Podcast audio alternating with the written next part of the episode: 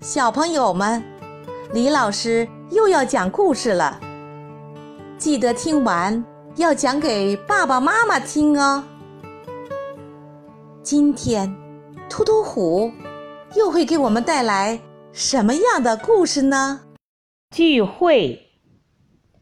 突突虎有四个朋友，他们都经常到突突虎家玩儿。第一个朋友每天都去，第二个朋友隔一天去一次，第三个朋友隔两天去一次。第四个朋友隔三天去一次，请问他们会有一天一起到突突虎家聚会吗？小朋友，开始开动你的脑筋吧！你可以把你想到的答案写在评论区里。当听完这段音乐后，李老师将公布答案。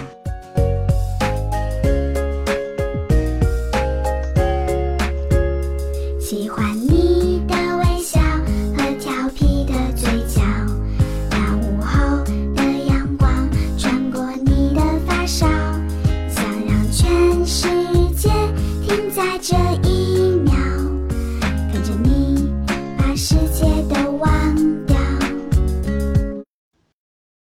李老师来解答：会的，而且每十二天。突突虎的四位朋友就会在突突虎家聚会一次。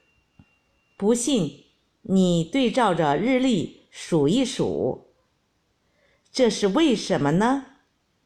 在数学上，这叫最小公倍数。聪明的小朋友们，你们知道了吗？小朋友们。你们想听到自己写的故事吗？